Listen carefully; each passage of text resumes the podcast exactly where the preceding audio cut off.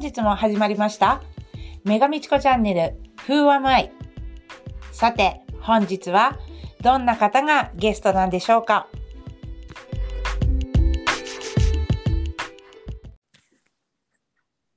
はい、いらっしゃいませ。千尋コーチ、よろしくお願いします。よろしくお願いします。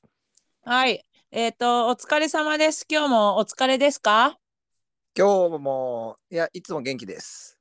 あ、元気です。私は元気がとりあえずです。はい、わかりました。まあ、あのー、今日もお疲れ様ってことで、なんか、千尋コーチもさ、いつも夜ってビール飲んだりするんでしょはい、あの、ほぼ毎日飲みます。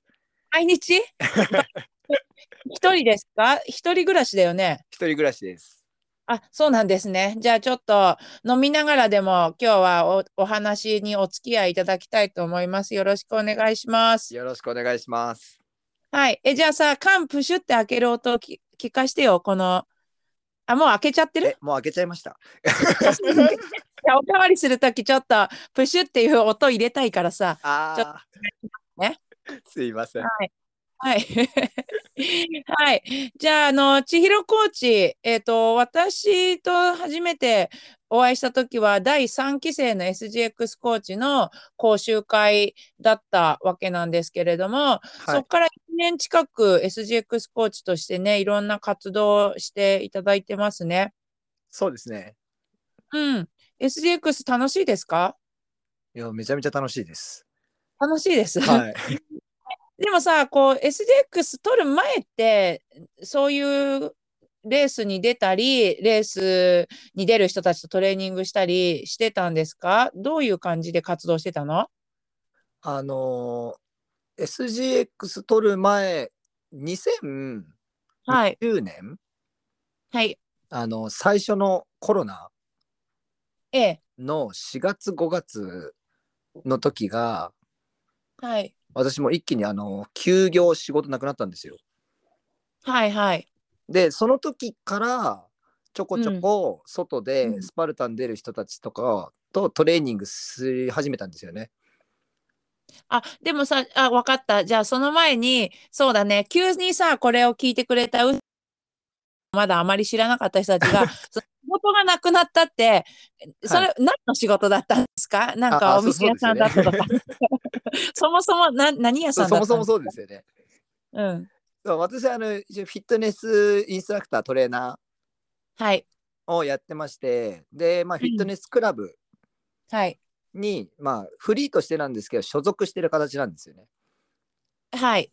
そうでそこで、まあ、レッスンやったりあのパーソナルトレーニングやったりしてたんですけどもうんうんはい。じゃあずっとトレーナーさんとかインストラクターをしていて、えっと、コロナで仕事がなくなったと。そうそうなんですよ。えっと、その前にスパルタンレースも出てたんですかスパルタンレースは、えっと、2018年ですかね。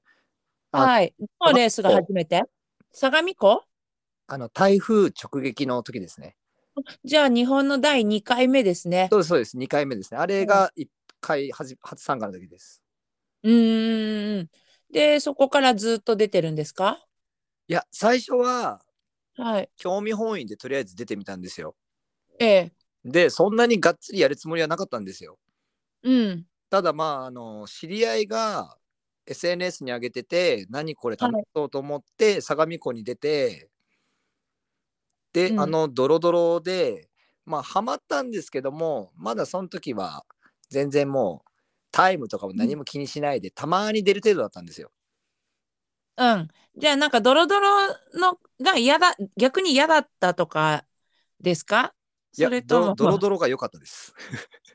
で楽しいとは思ったけどもそのこの競技についてつあのなんていうの極めようみたいな気持ちまでは行ってない時期だったってことそうですねなんかその時はたまに出ればいいかなみたいな。うんうんうん。だその次も翌年のみなかみなんですよ。はいはい。だ年に1回ぐらいしか出てなかったんですよ最初。あでもお天気が悪いやつばっかりだねそ 最初の。うん、あのっていうのが私結構雨とか曇りを呼ぶ男なんですよ。あ、あ、そうなったんですね。 わかんないけど。はい。なるほど。それで、えっと、コーチ、え、どっち資格を取ったのが最初コロナに、あ、い、そうですね。コロナ始まってから第3期あありそうま。ですす、そうです。でコーチ取ったの去年なんで。ええ、ええ。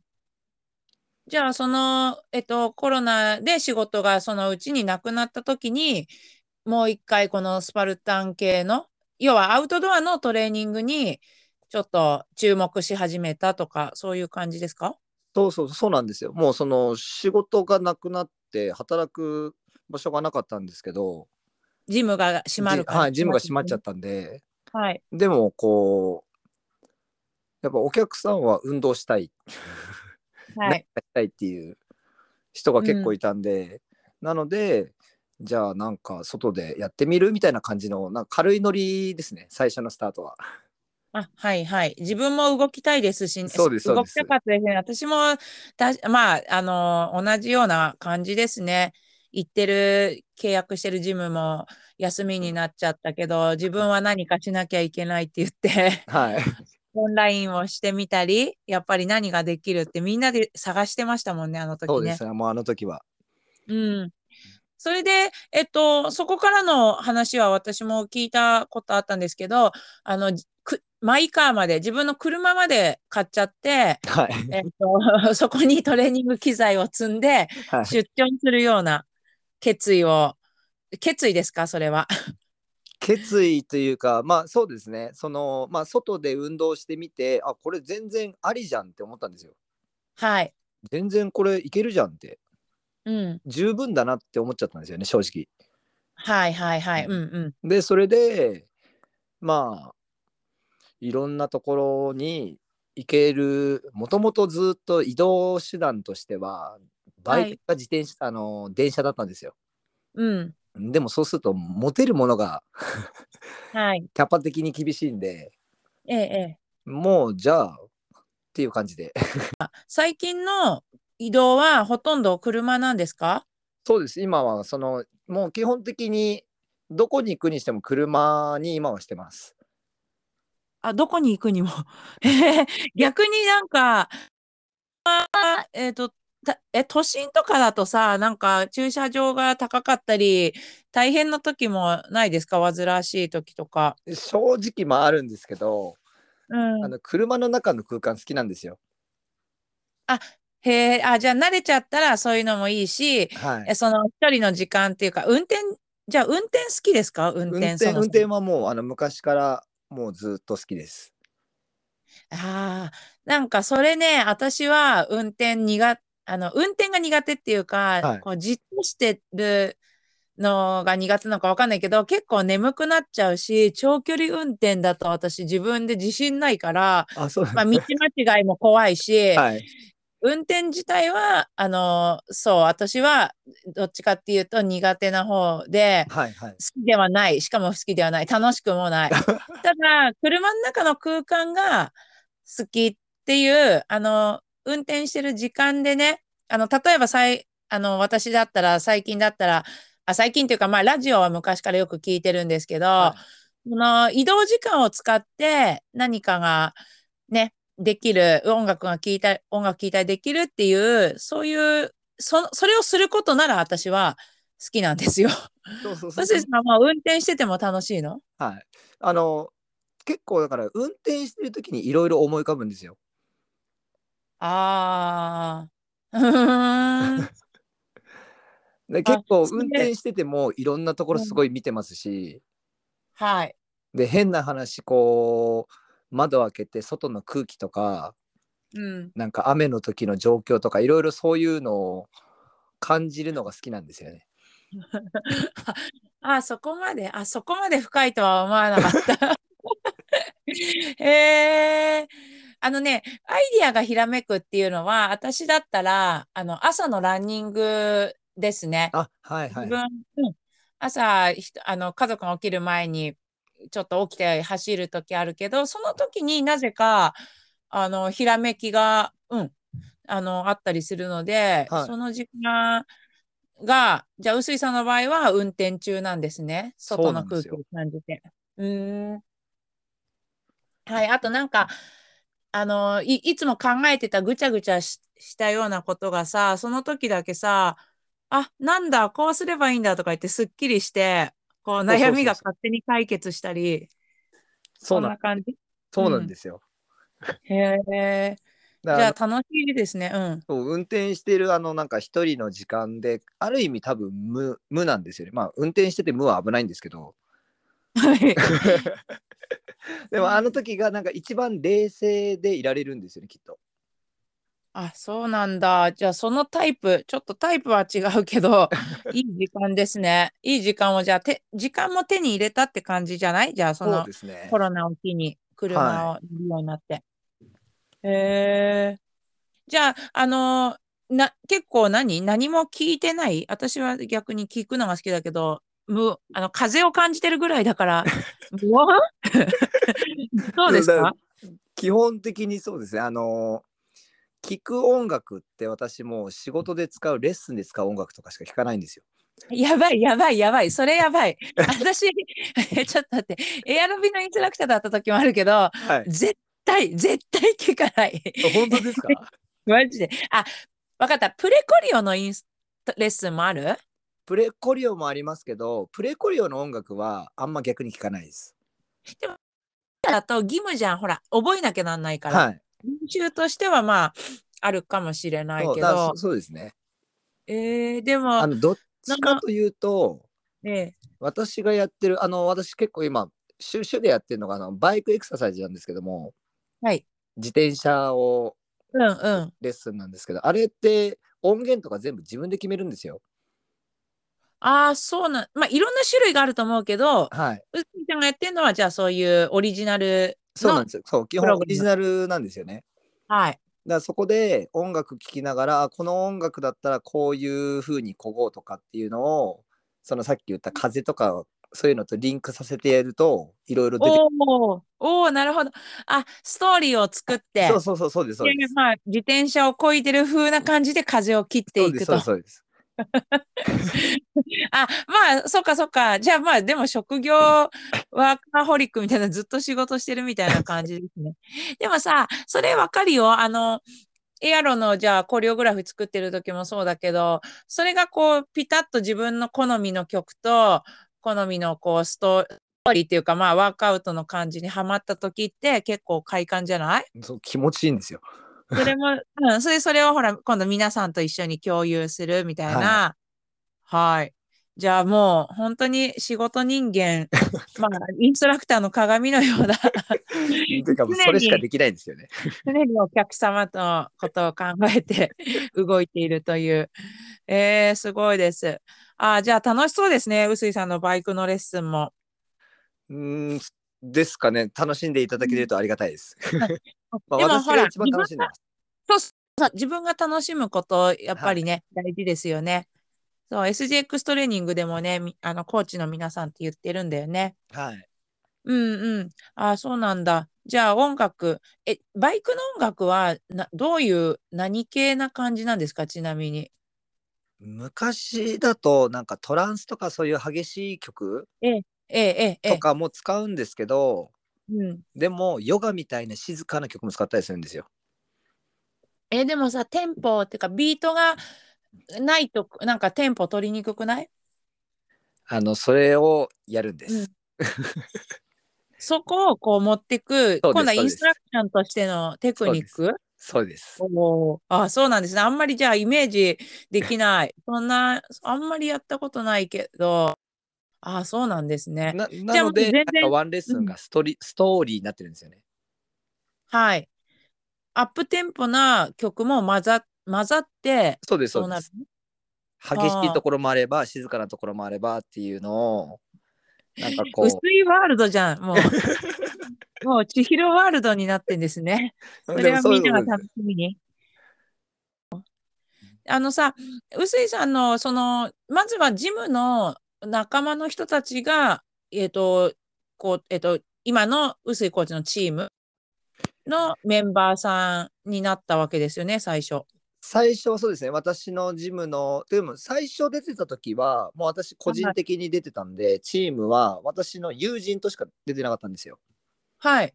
で SGX コーチになってからあのちゃんとチームっていう形を作ってその参加してるお客さんも一緒に入ってる感じですね。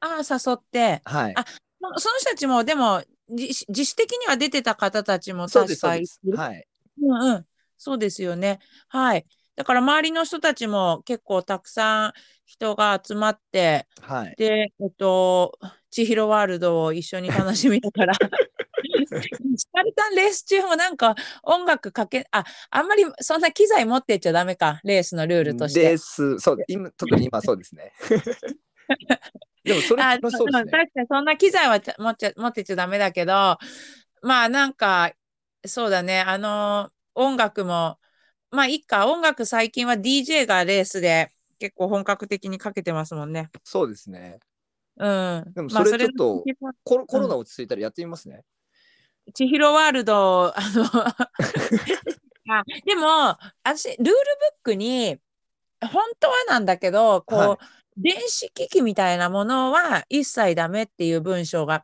確か1個あってはいはいでそれがねイヤホンみたいなものもあうんイヤホンまではいいのかヘッドもう本当なんていうのえなんなんていうんだか耳当てみたいなやつはいヘッドホンかヘヘッッドドホホンンおああいう大きなものはダメっていうようなことが書いてあるわけ。はい、うち、うん、確かあったので、まあ実質ちょっと難しいかもしれないですね。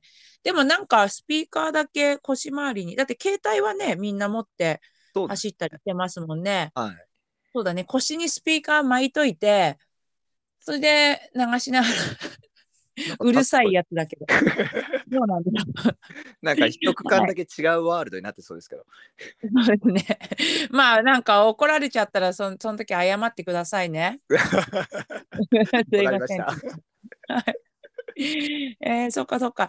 じゃあそのもうさ趣味も本当レッスンレッスン趣味がレッスン仕事もある自分意の味そうかもしれないです。仕事が趣味みたいなもんですね。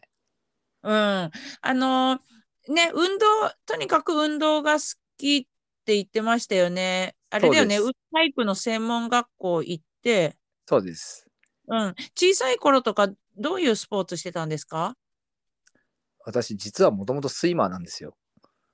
はい。もともと、幼少、それは例えば小学校ぐらいとか。もうベイビーちゃんの生後半年からうん。私ずっと水泳をやってて一応選手としてええ、ええ。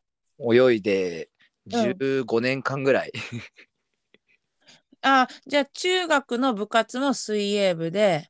いやそこでちょっと脱線しちゃったんですよ。はいはい。じゃあ結構さ、小学校の大会では、あの、なんていうのどっか大会に出たりとかそういうまあ感そういじうで。大会とかにもう一年中泳いで一年中レース出てはっていう生活を小学校だから私小学生時代とか遊んだ記憶ないんですよねあ、ほとんど毎日プールもう収録プールでしたねえ、糸満、どこで、えっと、どこで育ったんだっけうんとねあの小平っていうところなんですよ最初あ東京の東京の、、はいい。え、でじゃあスイミングスクールはセント、どこですかセントラルやせいやスイミングスクールはロンええドスポーツっていう、あ、聞いたことある。うん聞いたことあります、もうだから昔はもうスイミングスクールだったんですよフィットネスクラブじゃなくええ。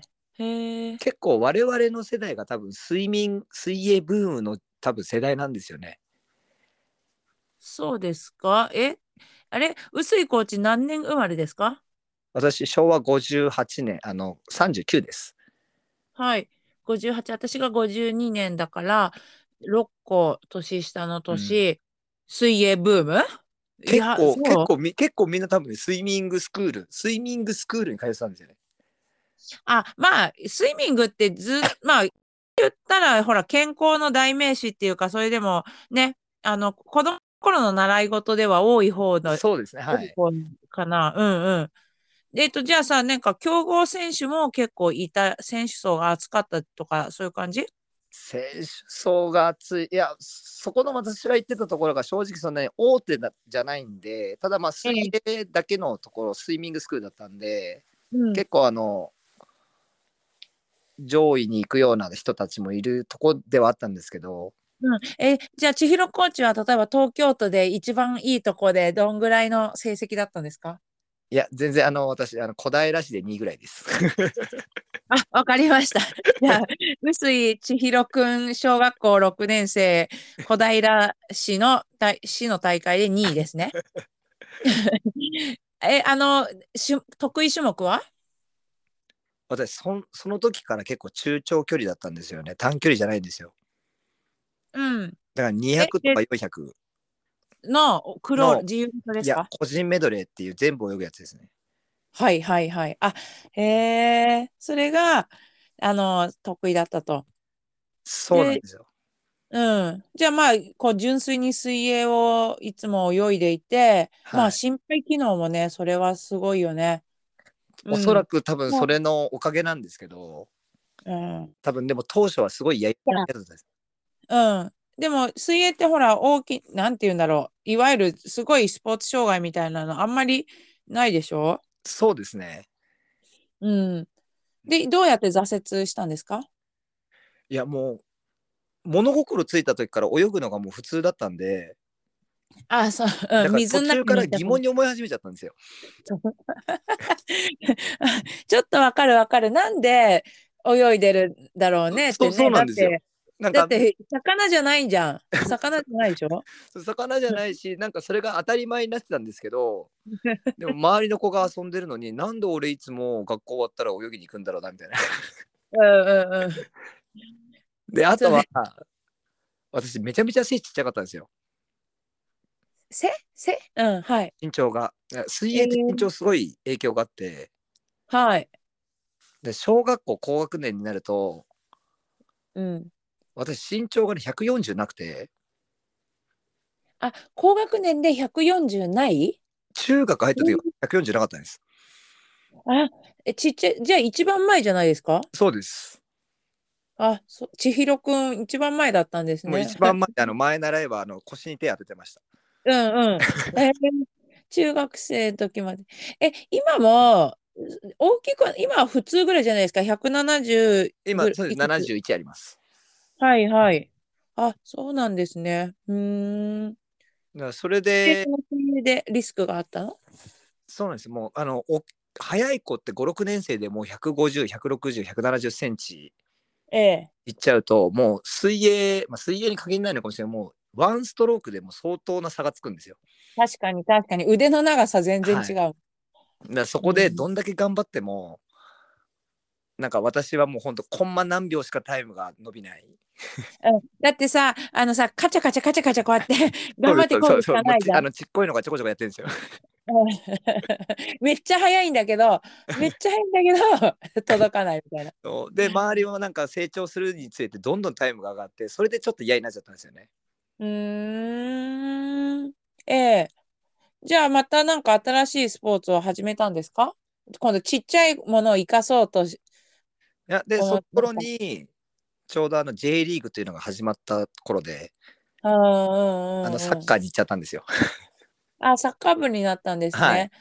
あ、まあ、そ、うん、身長っていろいろ大きいけど、でもね、私の今、中学生の次男のサッカー部にもね、あはの、い本当めちゃくちゃちっちゃい子が、 そうそう、1年生で、はういちの次男は真ん中より上ぐらいの、ちょっと大きめだから、はい、くもうそれと比べたら、ものすごいちっちゃいブカブカのユニフォーム着た子が2人ぐらい走ってんだよね。めっちゃ可愛い。そそんじゃあな感じでしサた。ッカー、うん。サッカーの練習で、で、そこでは楽しめました、サッカーは。サッカーはそうですね一応サッカーで都大会出たりとかそういうのを経験してるんで、うん。うーん。はい。はい。で、サッカーやったり、また高校では高校はね実は何もやんなかったんですよ。帰宅部 帰宅部です。じゃあなんかそこでぐれて、ぐれたのかな、やっぱり。ぐぐれたわけじゃないんですけ どんなんか高校3年間は正直んなんかプラプラして終わっちゃったんですよね。えー、プラプラ。はい。じゃあ、はい。あ、そんな感じで。はいそ東京出身なんですね。そうです。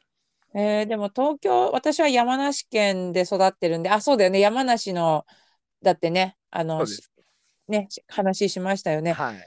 だから、あれ、山梨、なんか東京だったらプラプラしてても楽しそうだけど、ね、私なんて山梨県では何もすることなかったから、あんまり帰宅部なんて考えれなかったけど。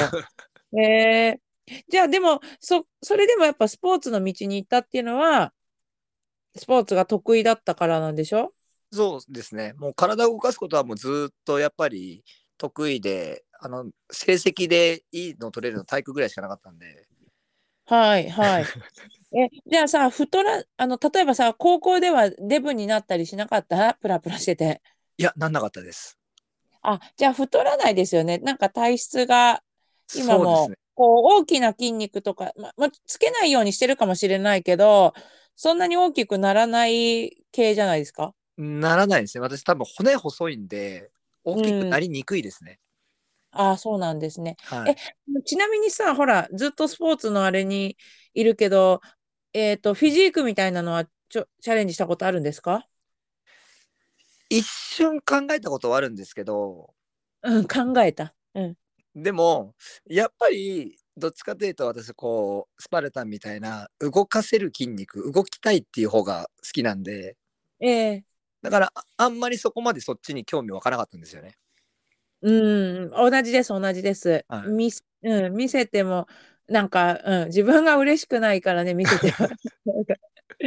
ああ、そうなんですね。はい、じゃあ、あのーいはい、水泳から始まって、サッカーや、あ、はい、はい、そんなことをして、えっと、スパルタンレースの、スパルタンレースってほら、総合的じゃないそうです。はい。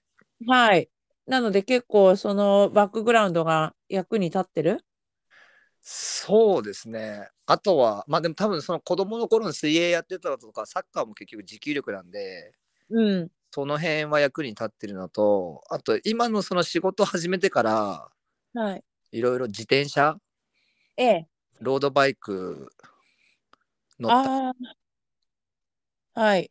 あとはその、富士山の登山とか。 あ、富士山登ったことあります富士山あります、あります。なえ何回あ、ある富士山いっぱい3回あります。あ、ありますかはい。えっと、ルートは吉田口あ、吉田口です。へえ。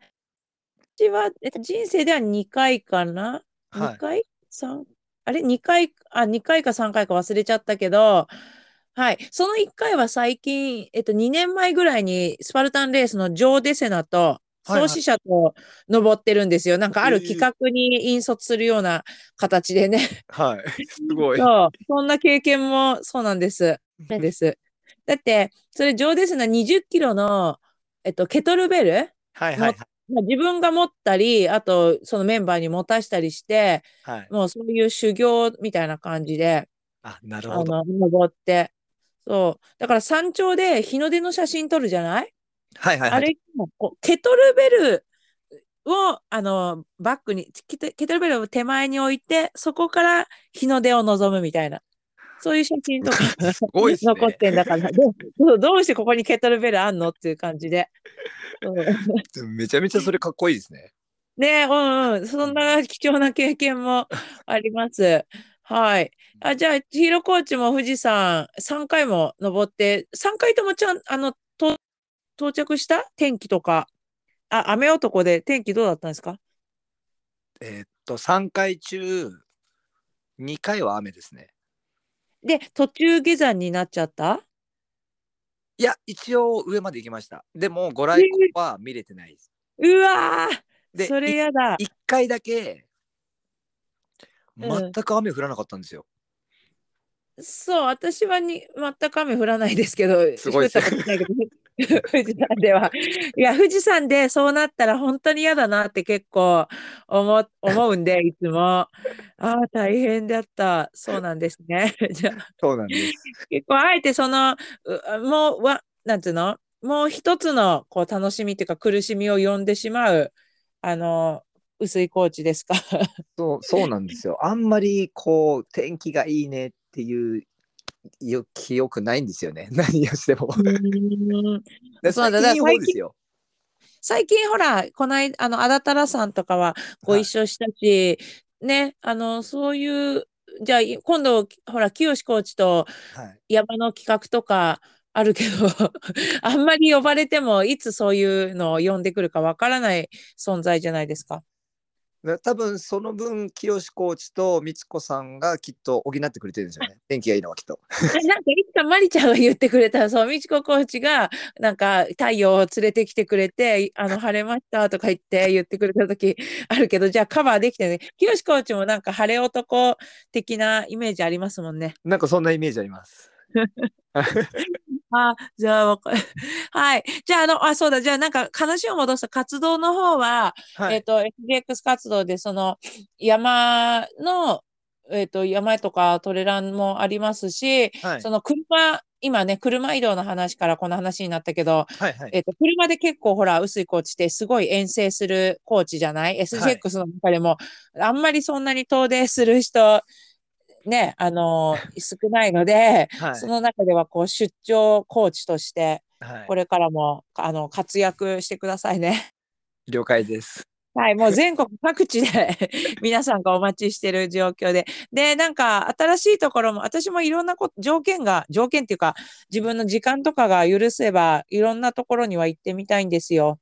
そうもう行きたいんですよねなんかもう本当にそのう4、もう極端な話47都道府県巡業みたい にうん。なんか、そういうのやってよ。昔の電波少年みたいな感じはいで。はいはい勝手にこの企画。 で、YouTuber。懐かしいですね YouTuber。うん。ちょっとなんか、そうですね。YouTuber の工藤さんとか、一緒に、こう、どああいうのを作ったら面白いかもね。はわかる そのわかそれりまがす YouTube わかりますチわかりャまンすネルに、いだってもうそろそろ世代なんで ね、巡業。とか、世代ね。うん。なんか、湯水コーチのもうちょっと下の人たちがゆとり世代なんだね。 多分そうなりますね私より下になるともう平成になりますからね、ね。はい、なんか私がこう最近ちょっと冷静に思ってしまうのがゆとり世代の人たちが今だんだん、えっと、し成人になって今度はい社会の中でこう活躍できる30代ぐらいの少し地位があのあって知識経験もあの養ったぐらいのこう人たちが活躍を始めてるっていうのをはいはいなんかちょっとスパルタンレース全然関係ないんだけどはいひしひしと感じてしまい、その人たちの行動力とか、発想力とか、なんか、だけど私たちみたいにガツガツしてなくて、うん、なんていうのうんうん、なんか変なしがらみにとらわれてない、す、あのーああいう感じがね、なんか、ただ羨ましいし、はいすごいなと思って私注目してんの。はいはいはい、うんだからその千尋小路に私たちの世代はっていう、うん、いうのがいまだギリゆとり世代じゃないんだろうけど、でも千尋コーチにもこ結構そういう寛容な部分とか、はいえっ、とフットワークが軽い部分とかなんかすごい思うんだよね。あーだけど、ちょっと私たちのこう、ど根性、私たちより上の世代のこう根性的な、えっと、一面も見れる し、はいすごい多分は基い本的には多分私根性タイプですけどねで。ですね。だって聞いてたら、その水泳の、ね、あの、小さい頃ずっと水泳をはし続けてた時代、それで育ってるから、い はい水泳なんてね、もうずっと泳いでればいいって教えられてたような感じでしょ、その時。そうまさにそうですその時代はまだあの理論的な練習じゃないんでうんあと今やさ、ほら、いろんなスポーツを、スポーツ選手だって他のスポーツをやったりさ、はいあのするけど、やっぱりそういう無駄な、ね、他のスポーツもやってて無駄なみた いな、そういまあうで練も習ですよね。それのおかげで多分根性がついたんですけどねですね。はいはい。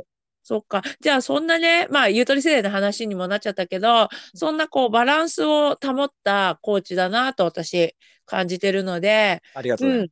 はい、うん。そのような、あの、気持ちのいい感じで、これからもいご一緒させていただきたいと思いま。ますす、はいぜひお願いしますはい。はい。という感じですけれども、こう、私がね、このポッドキャストを、あの、のびゲストの人と、あとは今日、今回が第15話になるのかもしれないけど、はいえっと、タイトルをつけたいのね。タイトルをつけてるんです。いつも、ですねはい何々の、あの、千尋コーチみたいはない感じで。だからその異名を、タイトルをつけるのをちょっと悩んじゃうんだけど、うん、なんてゆ呼んだらいいですかそうですねえっ。と、だから今の話だと別に根性だけの人でもない。うん。そして、 なんか、ゆとり世代でもない。だけど、スポーツが好きで、あ、え、じゃあ、雨男雨 男嵐を呼ぶ嵐を呼ぶおあ、で男も、そうなりますかね。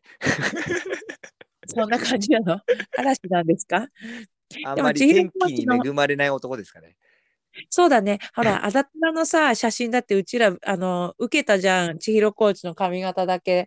いやいなんかや、めっちゃ、みちこさんがめっちゃいじってたんですよ。トップに吹かれて。でももうしょうがないんですかもう髪が物語ってるよね。ですね。そうですか。じゃあ、えっと、ここれは、千尋コーチ、嵐を呼ぶ SGX コーチ。じゃあ、これからも嵐を呼んでください。もう今、今そういうふうに呼ばれちゃったら、今度から嵐、まあ、天気の嵐でもいいですし、まあ、こう、波乱万丈っていう意味でも、いや、そうでこす。う、ええ、もう、あの駆、け抜けて、うん私の今、行動的に、ええ、どちらかというと、あれなんですよ。ちょっと都心から離れたところを、やっぱ盛り上げたくて、あ、はい。うん、うん、それそれもあって結構いろんなとこ行ってるんですよね。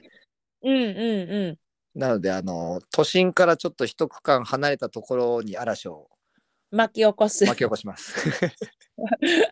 オッケー。じゃあ、嵐を巻き起こす千尋コーチっていう、えっと、異名で、はい今回のタイトルは決めさせていただきたいと思い了ま解す。です。はい。えっと、千尋コーチもインスタグラムやってますし、千尋薄いだっけアカウント名。えーっと、そうですね。千尋薄い0221ですね。 0221、2月21日生まれそうです。あら、あ、じゃあ、この間お誕生そう日このだった間んでですす。あ、おめでとうございま。ですレースの2日後ですね。あ、本当だ。そうだったんですね。そして、えっと、あ、なんか、今、今さ、ちょっと嵐を巻き起こすって決めちゃったんだけどさ、はい。あの、ちっちゃい頃すごいチビだったっていうエピソードも私はい結構はい気はいには入いっ。てるんだけど、嵐を巻き起こすスモール、スモールコーチ。まあいいや、そうちちちび、ちびとかちび呼ばれたくないちびうん全ですか然いいですよ。ちびっ子とかで。ちび、ちびちひろコーチとか。はい。まあ意味わかんないですね。元チビ、元チビなだけで、今別にそんなにチビじゃないからね。はい、じゃあ嵐を巻き起こすでいいです。はい。じゃあ、えっと、あ、皆さんに、この、聞いてる皆さんに、えーご案内が最後ありまして、えーこちらのポッドキャストの感想や、えーこれから、あの、話してほしい内容、ご意見、で、えっと、ご質問などありましたら、えー、メガミチコの、えーインスタグラムの方に、えーご連絡をいただきたいと思います。じゃあ、えー本日はありがとうございました。はい。第15話、嵐を巻き起こす。嵐を巻き起こすでいいんだよね。嵐を呼ぶ嵐を巻き起こす。はい。はい。嵐を巻き起こす千尋コーチでした。